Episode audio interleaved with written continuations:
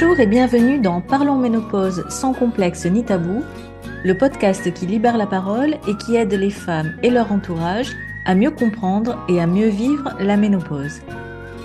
Je suis Patricia Estenaga, alias Miss Ménopause, formatrice et coach santé et bien-être certifiée, et c'est toujours avec autant de plaisir que je t'accueille dans ce nouvel épisode du podcast.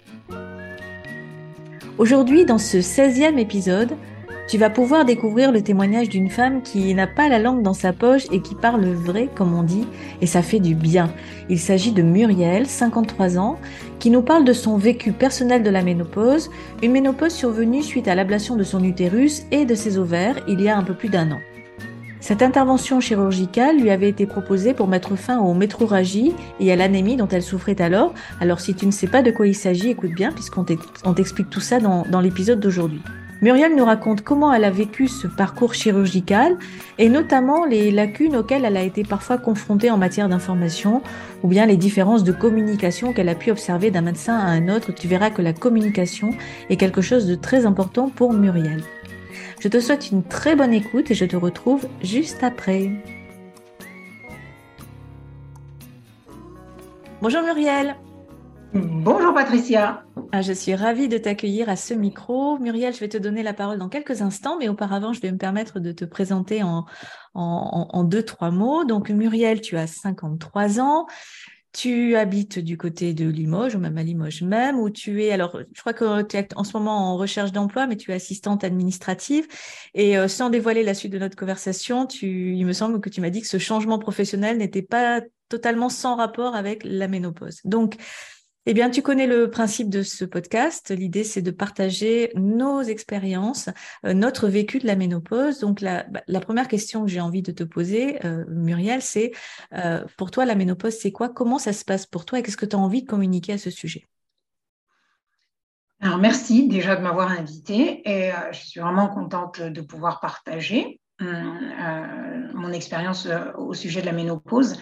La ménopause, pour moi, alors au début, c'était un grand mot parce qu'on l'entendait euh, vaguement quand on était plus jeune, mais vraiment vaguement. Et euh, d'être entré dedans, ben, euh, ça m'a fait découvrir un monde à part. Oui, c'est un monde à part. On veut nous faire croire que c'est un monde à part, et, alors que c'est la vie, c'est le cycle de la vie. et moi, j'aimerais beaucoup qu'on en parle un petit peu plus, qu'on communique dessus. C'est vraiment ça mon maître mot. Euh, dire ce que c'est, euh, comment le vivre le mieux possible, euh, se soutenir les unes les autres et les uns les autres, parce que les hommes aussi doivent être impliqués, ils font partie de nos vies. Mhm. Père, fils, mari, frère, collègue. ce sont les, témoins directs hein, et parfois les victimes collatérales, mais en tout cas, Exactement. ils sont à nos côtés et c'est important de le rappeler. Donc voilà. Euh, c'est ce que j'ai envie. Ok, donc la communication, tu m'en parlais juste avant, pour toi, c'est extrêmement important. Et alors, tu sais à quel point ça me tient à cœur, parce que justement, ce, podcast, c'est justement cet espace que j'ai que souhaité créer pour, pour, euh, pour recueillir euh, une diversité de témoignages, parce que finalement, chacune vit cette période d'une façon qui lui est propre. Donc, je te posais la question où tu en es par rapport à la ménopause? Tu m'as dit, je suis en plein dedans. c'est exactement ça. Alors, concrètement, alors, hum, concrètement, je suis hum, totalement, on va dire, oui, totalement ménopausée depuis hum, l'année dernière, mhm. fin d'année dernière. Et c'est arrivé. Alors, déjà, comme je le disais tout à l'heure, je n'avais pas vraiment une idée claire de ce que c'était la ménopause. On avait entendu parler que c'est ce qui arrive aux personnes âgées, enfin aux mamans, enfin aux grand-mères plutôt que maman, le grand-mère, donc c'est-à-dire un certain âge. Déjà, ça calme hein, quand il va avec cette définition-là. C'était euh, quand on était plus jeune. Et j'ai à nouveau entendu parler de la ménopause un peu plus récemment parce qu'une de mes sœurs, souvent, elle disait euh, euh, Mais c'est moi ou il fait chaud là Et puis elle, euh, voilà, elle, elle, avait ce geste de se donner un peu d'air avec le, col, les, deux pentes du col de sa chemise. Et puis nous, ça nous faisait rigoler parce qu'on disait Elle a chaud, elle, il fait pas chaud, mais, voilà. Et, un de mes frères disait Ah, mais euh, ça se trouve, c'est la ménopause, hein, et pas en rigolant. Donc pour nous, on trouvait ça rigolo, quoi. Mais bon, en même temps, elle n'était pas si âgée, mais pour nous qui, étions, qui, on a quand même 16 ans de différence, donc on se disait, ce sont les grandes, ouais, bah, peut-être que ça commence, on ne sait pas comment ça se passe, ce truc-là. Mais jamais, je me suis vraiment tournée, je n'ai vraiment entendu parler de la ménopause. Et culturellement, que ce soit euh, dans le monde occidental, le monde africain, monde, je, je n'en ai pas vraiment entendu parler. Donc, je me suis dit, tiens, bon, ok, et donc, euh, quand euh, j'ai eu ces soucis de, de, santé euh, liés à, l'anémie, due aux métroragies, etc., à un moment, bah, il m'a été proposé de mettre un frein médicalement à tout ça. OK, mais seulement on ne m'a pas expliqué ce que ça entraînait derrière que j'allais être réellement ménopause, etc. Parce que le médecin, le gynécologue m'a dit, oh, bah non, mais attendez, vous allez, on va voir, on va retirer tel médicament et puis on verra. Parce que bon, à 50 ans quand même, vous êtes certainement déjà euh, en, ménopause. Et puis bon, on a attendu quelques mois et il ne s'est rien passé. Il n'y avait pas de ménopause du tout. Donc, Donc tu veux dire que tu continuais à avoir tes menstruations pas forcément régulièrement, mais tu les avais encore euh, Je les avais et, et j'en avais trop, justement. Ah, oui, oui, c'est les, les métroragies dont, euh, dont, tu parlais, oui. Voilà, c'était euh, insupportable, mais vraiment à la fois douloureux et insupportable. Bon, on m'a dit non, c'est pas de l'endométriose, etc. Mais bon, ben ouais, c'est quand même conséquent, etc. Et au bout d'un moment, anémie aidant et autres, bon, on n'en peut plus, quoi. On n'en peut plus, l'utérus prend du volume, il euh, il, est totalement instable et, euh, on ne peut pas aller travailler comme ça, on ne peut pas vivre au quotidien comme ça. À un moment, il faut se décider à faire quelque chose. Et là, je me suis décidée, euh, avec conseil bien sûr, mais pas le conseil que j'aurais attendu du monde médical. J'aurais attendu qu'on me dise, voilà, bon, ben, soit on vous opère, on vous coupe un petit bout de ceci, on vous fait ci, mais ça veut dire que ça va entraîner ça, ça, ça et ça. Ce que tu es en train de nous dire, Muriel, si je me permets de, faire une petite interruption, mm-hmm. c'est que euh, certes, on t'a expliqué deux, trois trucs, mais que globalement, tu te considères après coup ne pas avoir été totalement bien informé de ce que ça allait impliquer pour toi, notamment après cette opération euh, et toutes les conséquences que ça pouvait avoir. Que c'est ça que tu es en train de nous dire. Exactement. Alors, pas d'accompagnement réel, alors déjà psychologique, bien sûr, oui, mais euh, médical, de savoir euh, ce que mécaniquement cela entraîne. Ça l'est impliqué. Alors, ce qui, est, ce qui est important de rappeler aussi aux personnes qui nous écoutent, parce que bien évidemment, parmi les femmes qui, qui, qui, écoutent cette conversation, euh, eh bien, elles sont pas toutes au même niveau, euh, enfin, au, mmh, pas au mmh, même mmh. point dans le cheminement, et peut-être que certaines s'étonnent d'entendre parler de, de, de règles hémorragiques. Hein, c'est ça, c'est le fait d'avoir vraiment euh, des, des, règles très rapprochées euh, et éventuellement très abondantes. donc, qui dit qui dit perte de sang abondante, très abondante, ça peut conduire à une, une anémie, donc un manque de fer, hein, très concrètement, parce qu'on va voir le, le, fer qui échappe en même temps que le sang, et ça va, ça peut provoquer un état, bien sûr, de fatigue absolument avancé très avancé, énorme, il hein, faut le dire. Hein. C'est-à-dire que c'est comme si tu étais en permanence avec tes menstruations, ça ne s'arrête pas. Ah, mais c'est exactement ça, c'est devenu exactement ça. Et il est vrai que parmi les solutions, donc là on parle vraiment des solutions euh, assez radicales et qui mmh, peuvent être proposées euh, à certaines femmes, euh, eh bien c'est ça consiste en l'ablation de l'utérus. Par contre, est-ce mmh. que ça veut dire qu'en même temps on t'a retiré les ovaires? Alors, c'est le choix. Ça, par contre, ça m'a bien été expliqué. Oui. Parce que j'avais vu un premier médecin, ça s'était pas forcément bien passé, qui m'a envoyé vers un chirurgien, qui m'a envoyé vers un, etc. Je passe cet épisode parce que je sais que beaucoup de femmes ne sont pas forcément écoutées lorsqu'elles vont chez le gynécologue ou chez un médecin. Et en général, les médecins, euh, je trouve, ne, ce ne sont pas des dieux, certes, ils n'ont pas non plus la science infuse en fonction de ce qu'ils, savent, l'avancée des recherches, etc. Ils nous, ils nous conseillent, ils nous guident, ils nous proposent des solutions euh, médicales. Mais euh, il manque encore beaucoup dans le monde médical le côté écoute et le côté information. C'est pour ça que moi, ce, podcast, pour moi, il est essentiel. Je le partage, je, l'écoute, parce qu'il est important de savoir, d'avoir l'information. Nelson Mandela disait euh, Knowledge is power, donc la connaissance est un, est un, pouvoir, euh, est une force. Et quand on sait, on peut, enfin, on peut, autant que faire se peut. Oui. en tout cas, quand on comprend. quand on comprend ce qui se on Commence à comprendre ce qui la se bonne passe, information on peut entrevoir des solutions et en tout cas se mettre en recherche de solutions. et puis on, peut avancer, tout simplement. On peut, marcher avec son fardeau. Euh, euh, voilà, il y a des fardeaux qui ne sont pas allégeables, si je peux utiliser ce nom. Euh, mais voilà, on peut comprendre, on peut l'accepter, on peut aller de l'avant. Là, alors concernant les ovaires, c'est un chirurgien donc, que j'ai rencontré bien avant que la décision soit prise au, au, final, puisque les dégâts avaient déjà été faits. Hum, comment dire, qui m'a dit, pas comme ça, là, mais vraiment comme je parle, comme ça, il m'a dit, ah, euh, donc je lui demande, mais alors comment ça se passe si je devais accepter de faire ça?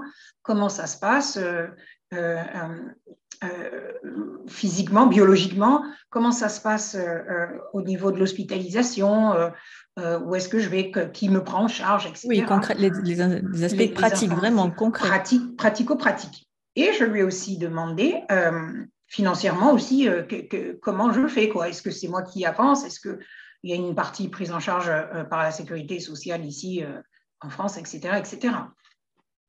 Et il me dit, oh oui, non, mais vous inquiétez de rien, ça coûte une centaine d'euros, comme je vous le parle, comme ça. ça, nous, ça coûte une centaine d'euros et puis de toute façon, c'est pas vous qui payez, c'est pris en charge par la sécurité sociale. Euh, euh, et puis c'est tout. Et puis bon, bah, de toute façon, je ne peux pas vous donner plus d'informations. Prenez d'abord un rendez-vous et ensuite je vous donnerai la suite. J'ai pardon, vous pouvez quand même m'expliquer, même si je ne prends pas de rendez-vous tout de suite.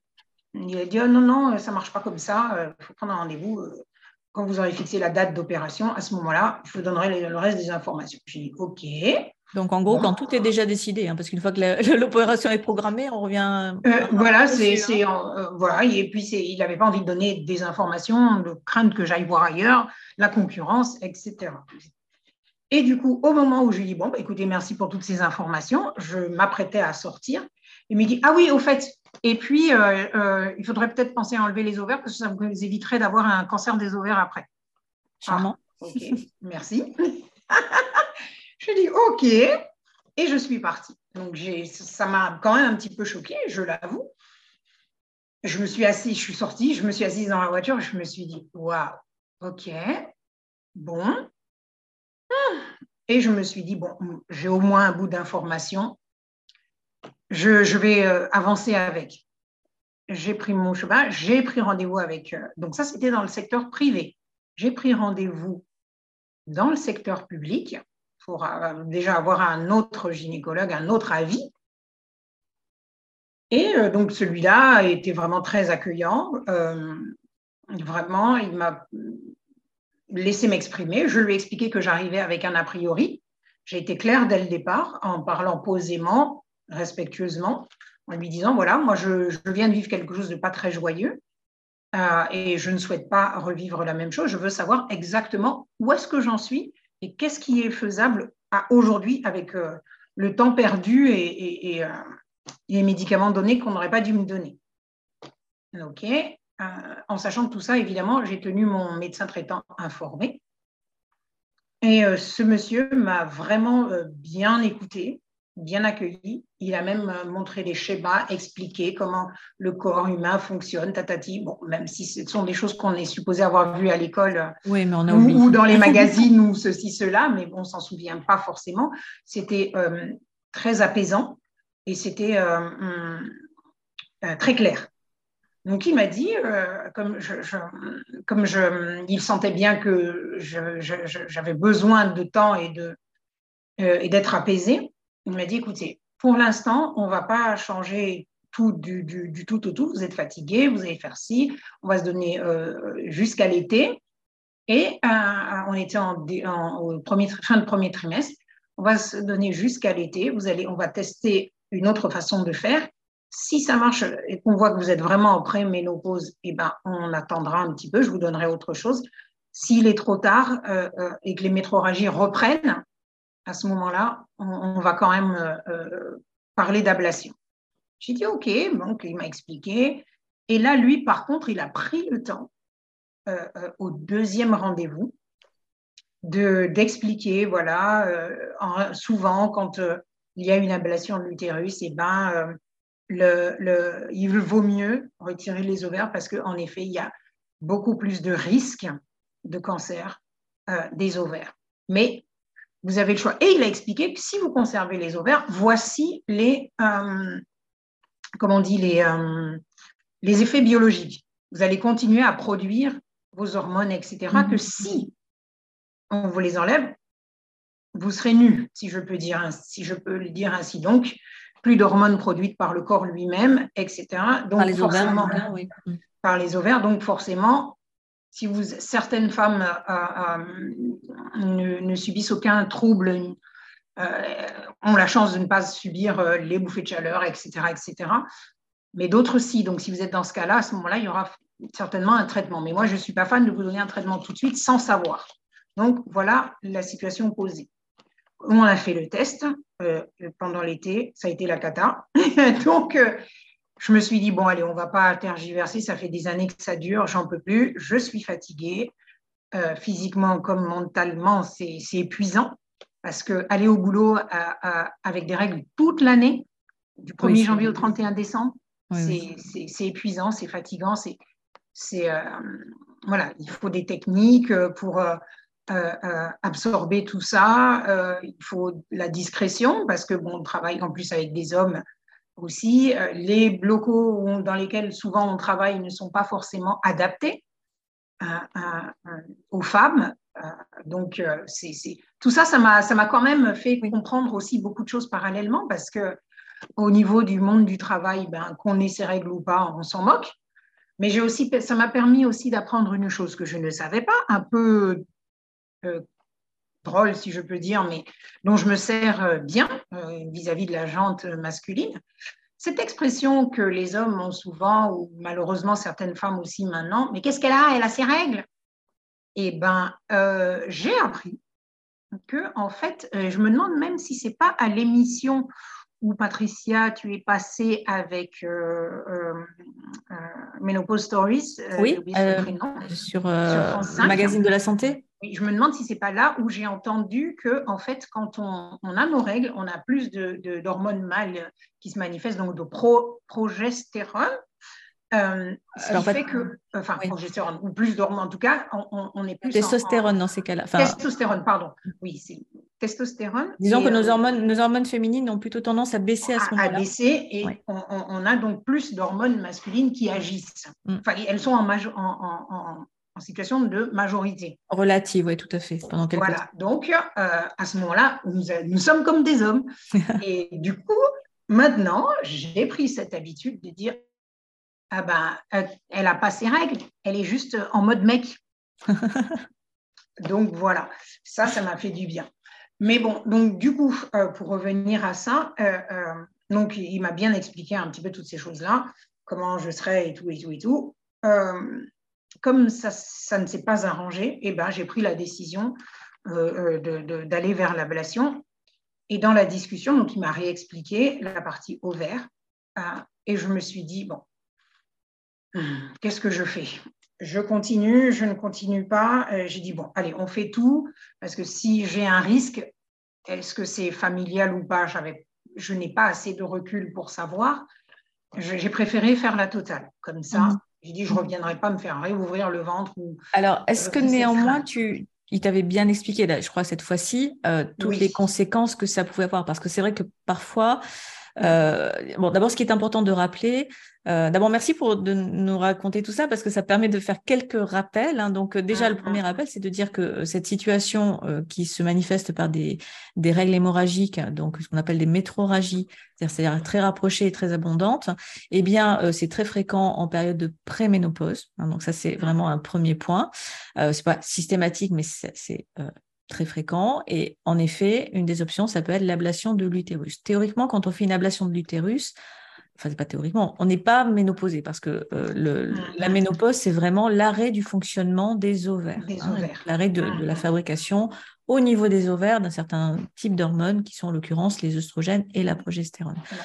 C'est vrai qu'en principe, euh, quand on peut éviter une ablation des ovaires, on l'évite parce que mm, les médecins savent parfaitement que enlever les ovaires en même temps que l'utérus, eh bien ça va se traduire par une ménopause soudaine c'est ça. Moi, je l'ai appelé brutal, mais bon. Brutal, voilà. J'allais dire.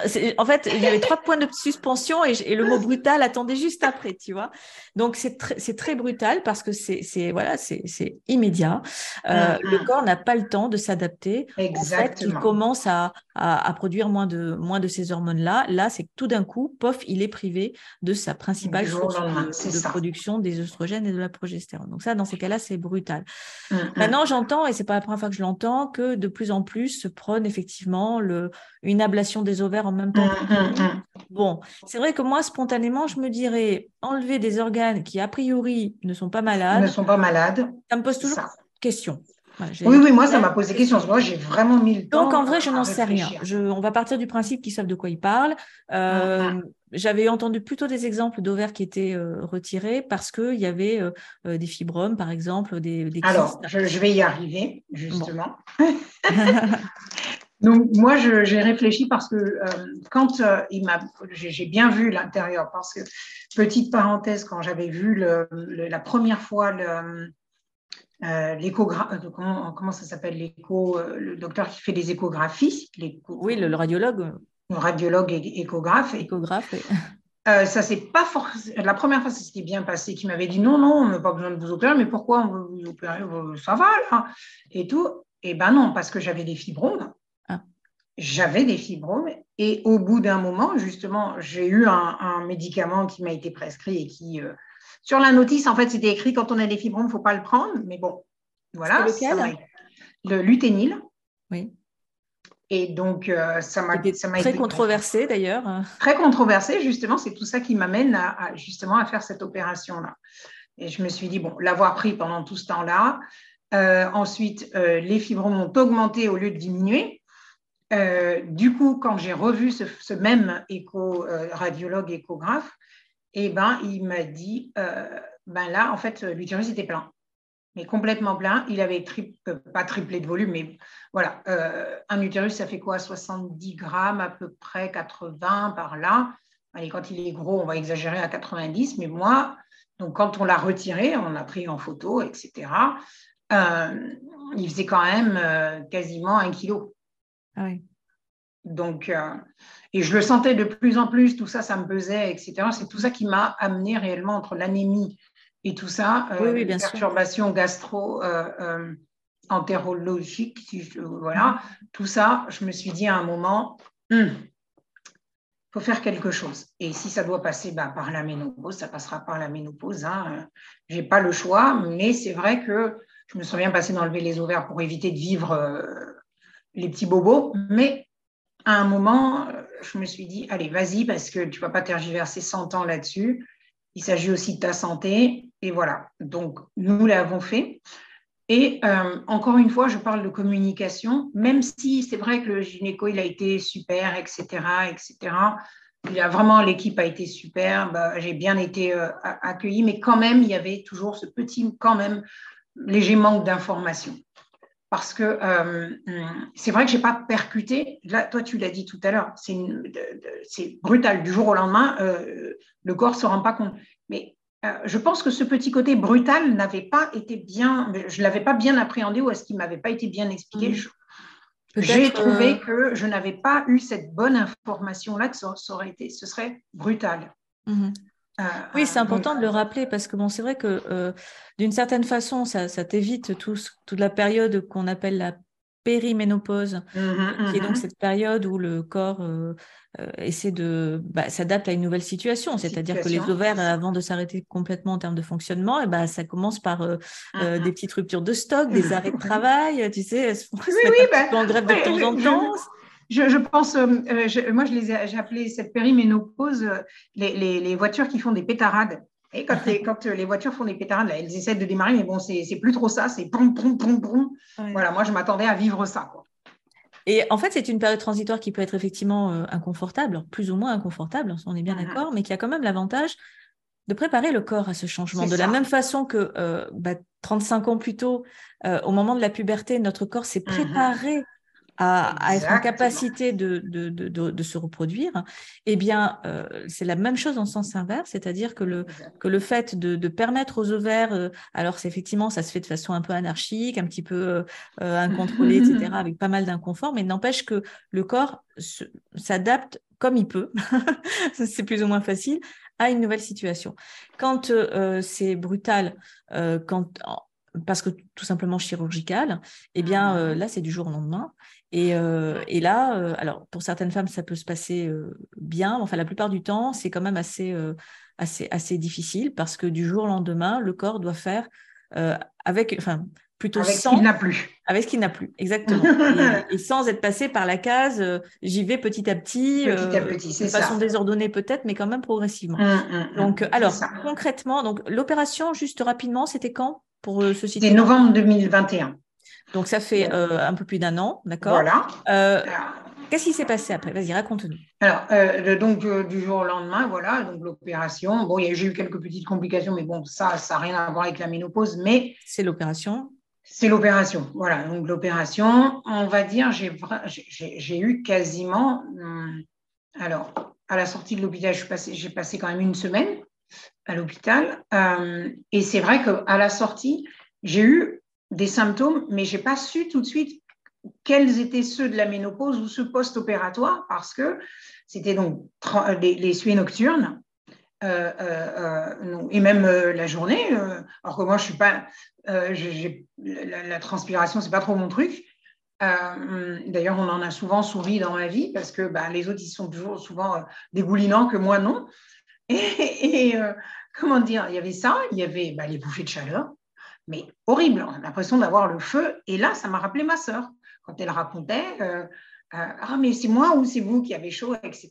Donc, c'est s'habiller, se déshabiller, s'habiller, se déshabiller. Et du coup, heureusement bah, que j'étais en arrêt. Et seulement ce que j'ai trouvé dommage, euh, encore une fois, est-ce que c'est le manque de communication? Est-ce que les gens ne savent pas assez comment se passe la ménopause? On, est, hum, on, est vraiment dans une situation inconfortable, mais les, gens ne se rendent pas compte qu'on n'a qu'un seul mois d'arrêt maladie, mais on doit faire avec tout ça. En un mois, on doit se sentir mieux de l'opération, on doit, euh, euh, euh, accepter, enfin, essayer de gérer tout ce qui est donc manque d'hormones, la fatigue, les maux de tête, tout, ce qui était tombé dessus avec un ah espèce, de, une espèce de grand mélange, difficulté pour toi finalement à démêler ce qui était, on va dire, les suites d'une opération qui reste malgré tout une intervention lourde. Hein. On retire l'appareil. Ici, j'ai eu ça et voilà. Quoi. Bon, donc c'est une intervention qui est loin d'être anodine, on est bien d'accord. Hein. Ah, tout à fait. Euh, et puis, en la paro en plus, donc c'est pas comme j'ai essayé de faire un petit club là avec euh, des personnes qui ont subi la même chose autour de moi, mais il y en a, c'est par voix basse, euh, d'autres, c'est par la parole, voilà. Euh, et c'est vrai que ben, on ne sait pas trop, du coup. Et, j'ai trouvé, par contre, euh, sorti de l'hôpital, qu'on se retrouve un petit peu seul quand même. On n'est pas, on est supposé avoir une psychologue qui vient nous voir. Bon, là, pas vu. comment dire hum, le, service des urgences gynécologiques est supposé nous suivre. Bah, c'est parce que j'ai eu justement l'hématome que je les, j'ai appelé les urgences, mais euh, la dame m'a dit Ah, mais justement, j'allais vous appeler pour savoir comment ça va. Ah, ok, d'accord, mais ça fait quand même une semaine que je suis sortie de l'hôpital. Et ce, manque de communication, ce manque d'information, c'est. On a l'impression de se retrouver un petit peu seul quand même. Ça, c'est quelque chose qui revient, euh, qui revient, souvent, ce sentiment de, solitude. Oui, euh, je pense que ce n'est pas propre à ça, mais ouais. voilà. Et, et, du coup, même pour le, le chirurgien, impossible de le voir parce que euh, bah, il avait d'autres euh, d'autres rendez-vous, d'autres ceci. On m'a proposé un rendez-vous en janvier, on était en début décembre. Mhm. Donc je dis, bah, pendant ce temps-là, je fais quoi? Je vois qui? Et toujours dans le cadre de la communication, donc quand on a cette ménopause brutale, bah, ça a été fait par voie chirurgicale, donc forcément, bah, un, on nous demande donc de nous rapprocher bah, forcément du, médecin traitant, mais le médecin traitant, il n'a pas toutes les informations que l'hôpital a, le dossier n'est pas forcément transmis. Euh, voilà. Il y a aussi cette partie communication qu'on ne connaît pas. Euh, il n'y a pas beaucoup de communication entre l'hôpital public ou même parfois les cliniques privées et le médecin traitant. Souvent, c'est lui qui va à la pêche aux informations ou nous qui essayons de lui rapporter les informations. Donc, heureusement qu'il a, il a, il a été aussi présent que possible, mais avec les moyens du bord. Mmh. Et du coup, bah, moi, je suis allée sur Internet. Et puis, j'étais très contente euh, ce jour-là d'avoir suivi cette émission. Donc, depuis euh, sur France 5, donc, je suis ces deux pages-là parce que bah, j'essaie d'écouter ce que les autres femmes vivent, savoir. Donc, c'est comme ça aussi que j'ai entendu parler de l'huile essentielle de sauge euh, pour essayer d'apaiser un petit peu les, les, les, bouffées de chaleur. En même temps, profite pour rappeler à ceux qui nous écoutent que l'huile essentielle de sauge n'est pas du tout recommandée aux personnes qui ont des antécédents de cancer hormonodépendant. Donc attention à. Alors, il n'y a pas que la sauge d'ailleurs, mais il y a tout un tas de ce qu'on appelle les phytoestrogènes qui ne sont pas adaptés dans certaines situations. Donc, euh, c'est toujours. Je, je, me permets toujours de faire une petite précision quand on conseille un traitement, euh, qu'il soit naturel ou pas, parce que bah, voilà, c'est très important de faire attention à l'automédication, euh, même si c'est des trucs relativement basiques, en, toujours, en tout cas d'avoir toujours en tête si on a des antécédents médicaux particuliers, qu'il bah, y a peut-être certaines choses qu'on gagnerait à ne pas prendre. Voilà, tout simplement. Justement, en allant sur le, le, net, j'ai lu un petit peu toutes ces alertes aussi. Euh, attention, euh, euh, au rendez-vous donc, que j'ai eu en janvier, que quand j'ai revu le, gynécologue qui, qui m'a opéré, il, donc il m'avait proposé de, de, me donner un traitement euh, donc deux produits, progestérone et l'autre, et œstrogène, voilà, un, traitement hormonal. Et euh, au début, il ne voulait pas trop me le donner. Euh, il ne voulait pas trop me faire l'ordonnance. Il m'a dit non, je préfère que vous voyez un petit peu comment vous évoluez. Il ne faut pas tout de suite se jeter dans la médication. on, va essayer de voir. On va attendre encore un mois ou deux et puis on se revoit. Ok, ok, mais il m'a quand même fait l'ordonnance, il m'a dit, mais on la garde, on ne on le, on, le fait pas tout de suite. Et euh, justement par rapport au luténil, etc., les suites du luténil par rapport à l'Agence nationale du médicament, les demandes, ben, euh, euh, le médecin disait, oh, mais attendez, on va voir aussi parce que il faut savoir, ça par contre, le gynécologue ne me l'avait pas expliqué, c'est le médecin qui me l'a expliqué, que euh, parmi les, je ne sais plus si c'est l'œstrogène ou la progestérone, il y en a un des deux qui augmente par 5 le risque du cancer du sein. C'est l'œstrogène. C'est l'œstrogène. Donc, il n'était pas très à l'aise pour que je le prenne. Mais d'ailleurs, euh, excuse-moi, mais il y a, enfin, il y a, y a une contradiction euh, dans, dans, dans les conseils qu'on te donne parce que euh, le traitement hormonal, bon, pourquoi pas hein. moi, moi, je suis ni, je suis ni une pro ni une anti, hum, une hum. anti traitement hormonal. Moi, je considère que le, on a la chance de pouvoir disposer de solutions quand des, quand, quand des femmes vivent des situations très très pénibles et que plutôt que de hum, rester dans un dans un état lamentable, d'avoir une qualité de vie très dégradée, etc. Il faut, faut pas euh, forcément euh, écouter les peurs et voilà. Tous les mmh, mmh, médicaments, mmh, potentiellement, tous les médicaments, quels qu'ils soient, potentiellement présentent un risque à un moment donné.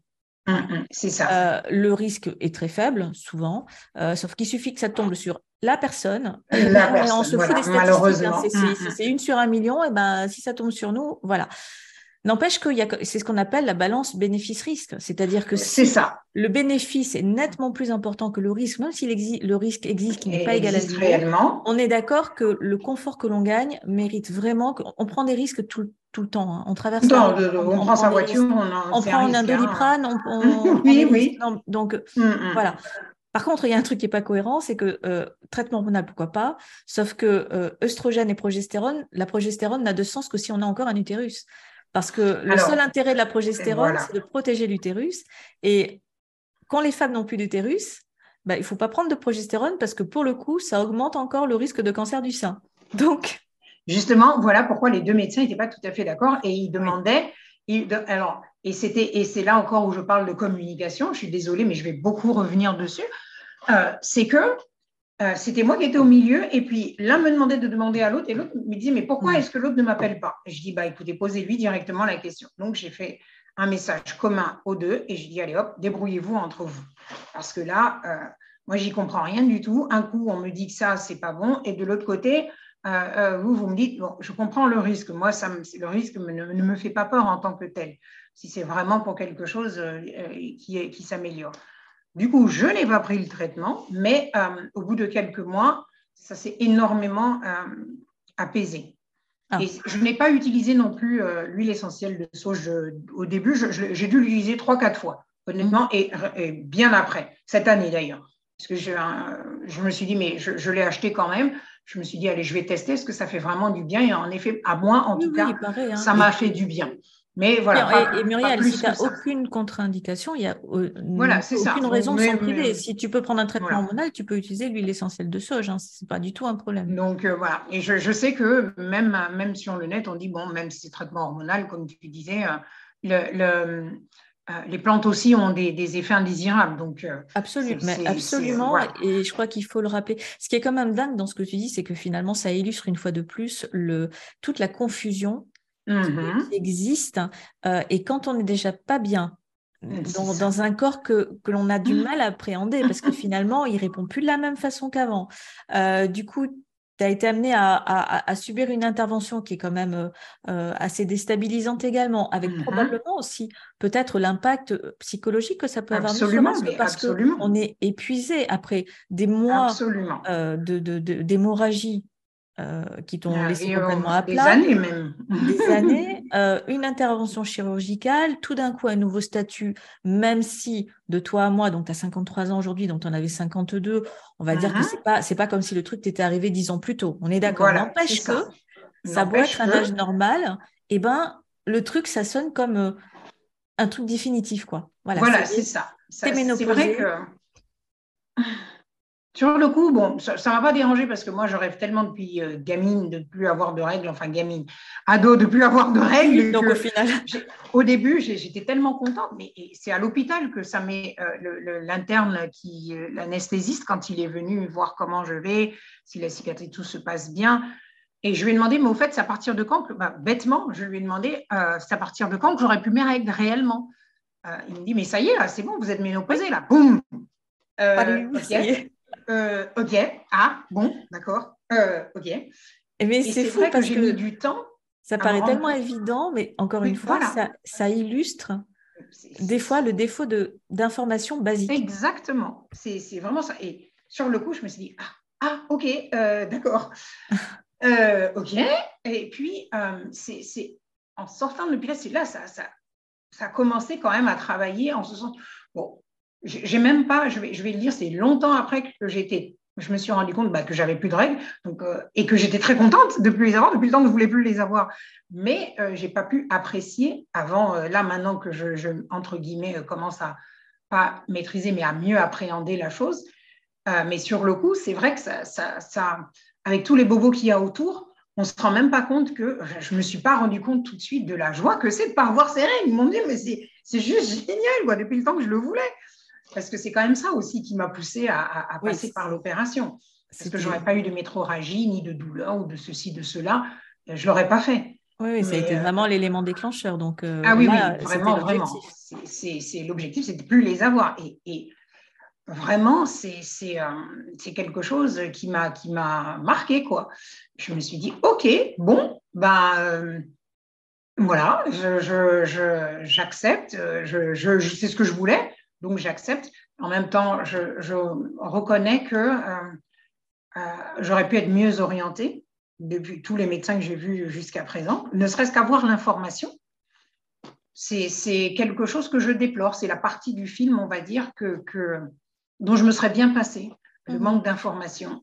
Oui, tout en reconnaissant malgré tout, parce que tu as pu euh, tester deux, deux, interlocuteurs, on va dire, importants, euh, mmh et tu as pu noter une différence euh, sensible entre ah le premier qui a clairement pas pris le temps ni de t'écouter ni de t'expliquer, et puis le deuxième qui a pris davantage de temps, mais pour autant et malgré tout, mmh des lacunes, et sans parler des, sans parler des, incohérences euh, entre ah différents ah médecins. Ah euh, cette histoire de prendre de la progestérone alors que tu n'as plus d'utérus, c'est hum, hum, hum, basique. Mais c'est peut-être aussi l'occasion de rappeler, alors tout à l'heure tu disais le médecin, c'est pas un dieu. Oui, d'abord ce sont des êtres humains, commencer. Oui, oui. je l'ai déjà dit, ma fille est médecin, donc je, ne dirai jamais, jamais de mal des médecins, bien évidemment. Et en général, je leur fais plutôt confiance. Mais c'est pas euh, dénigrer nos médecins que juste non, que finalement la ménopause, c'est pas un sujet qui est énormément abordé dans les études de médecine Et mm, mm, honnêtement, pas tant que ça non plus, y compris sur le plan gynécologique, hein, ce qui peut paraître surprenant, mais oui, oui, on s'en rend compte. On s'en rend compte. Voilà. Et que donc, euh, et donc, euh, eh ben, faut pas hésiter à aller euh, d'abord chercher de l'information. Moi, c'est un petit peu le, ce que je fais en, essayant de diffuser le maximum d'éléments d'éducation, parce que je pense que l'éducation par rapport au fonctionnement de son corps, c'est juste essentiel pour rappeler knowledge is power. C'est vraiment la notion d'empowerment, de savoir savoir, comprendre pour commencer à agir. Ça, c'est vraiment très, très important. Ah oui, absolument. Et puis, un dernier point par rapport au médecin, c'est que même quand il sait, il répondra jamais aux questions qu'on ne lui pose pas. Et que parfois, on a peur de poser des questions, on ne veut pas déranger, on veut pas, on sait que mmh. il y a le compteur. Je vais donner un exemple d'ailleurs. De, et ça, c'est super important. Et, mmh, avant de mmh. te laisser donner cet exemple, je veux juste te rappeler que le meilleur moyen, parce que quand on est devant le médecin, généralement, on perd un peu tous ses moyens. C'est ça.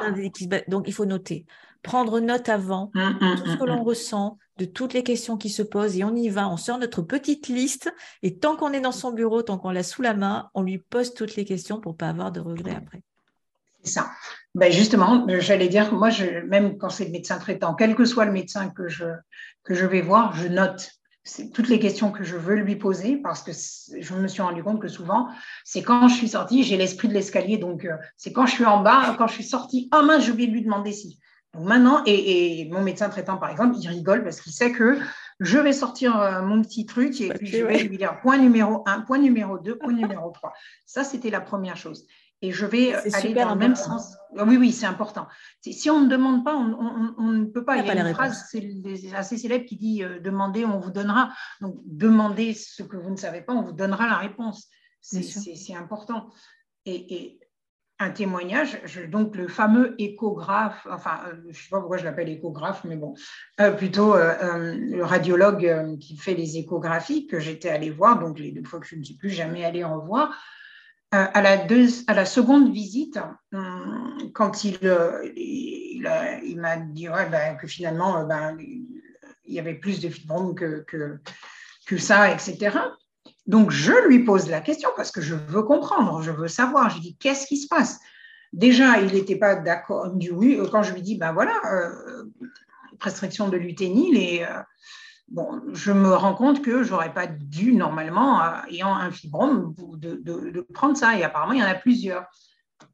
oui, alors, très vexé, il me dit, c'est un monsieur d'un certain âge, il me répond du tac au tac, oui, mais qu'est-ce qui vous a dit ça? Comme je parle là, comme ça.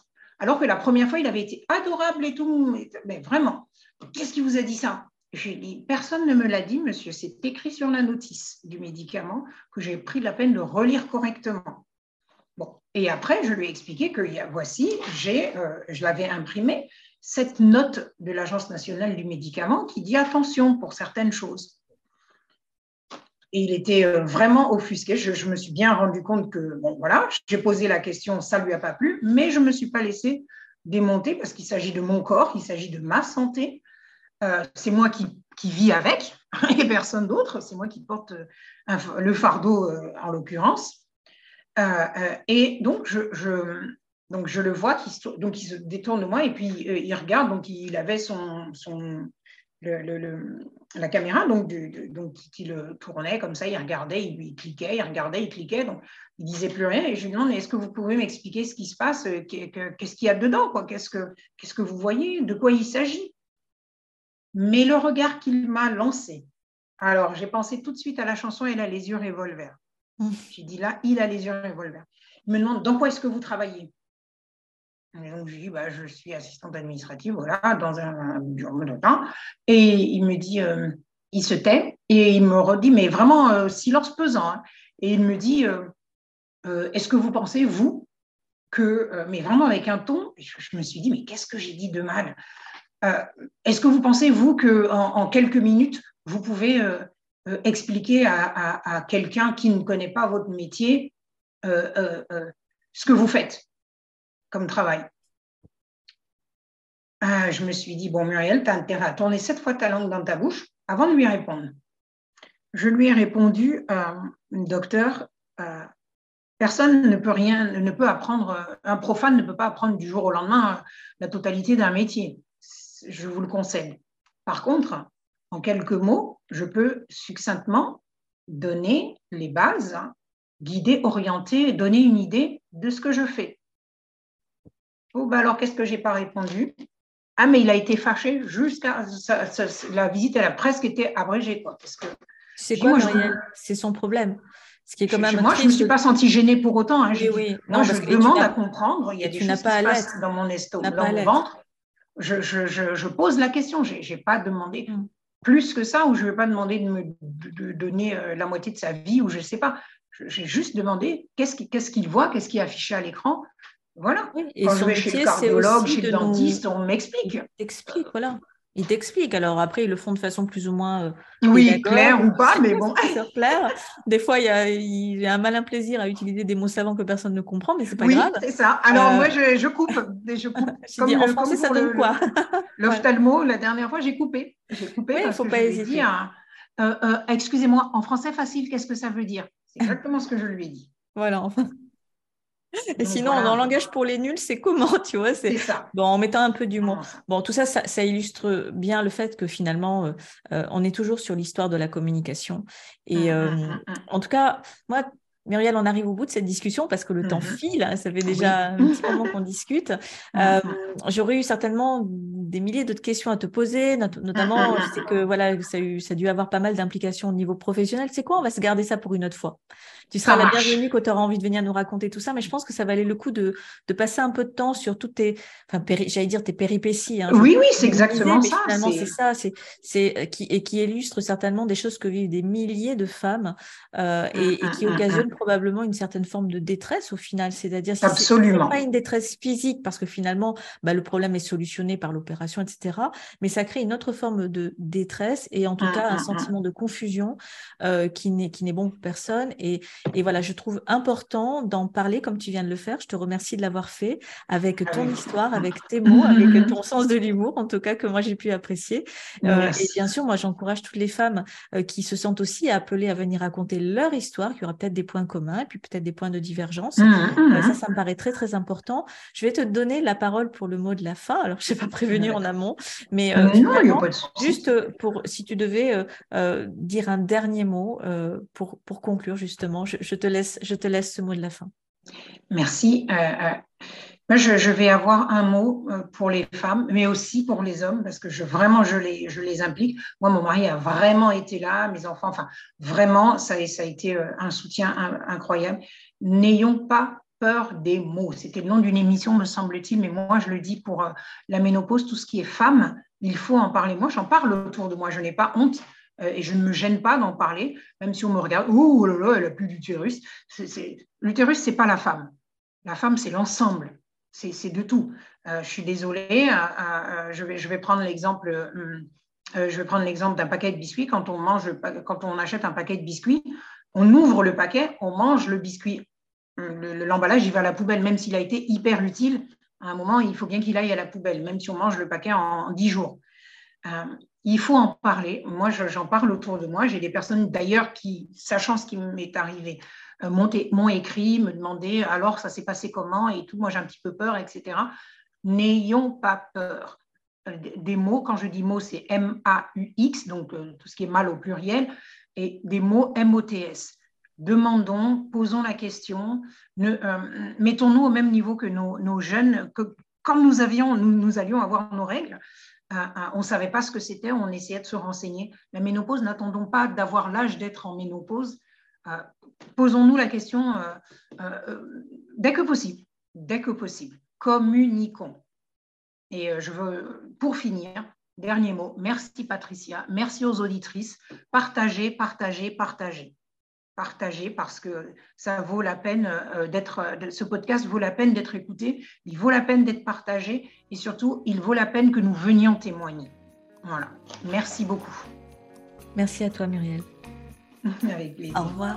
Au revoir. Voilà, tu viens d'entendre le témoignage de Muriel et son mot de la fin, à savoir l'importance de la communication et du partage. Alors si toi aussi tu veux venir raconter ton histoire à ce micro, sache que tu es la bienvenue et que je serai heureuse de t'accueillir ici. Il suffit pour cela de me contacter et tu trouveras mes coordonnées et plein de façons de, rentrer en contact avec moi dans la description de cet épisode. En attendant eh ben, d'avoir de tes nouvelles, je te retrouve très bientôt pour un prochain témoignage. À très vite, bye bye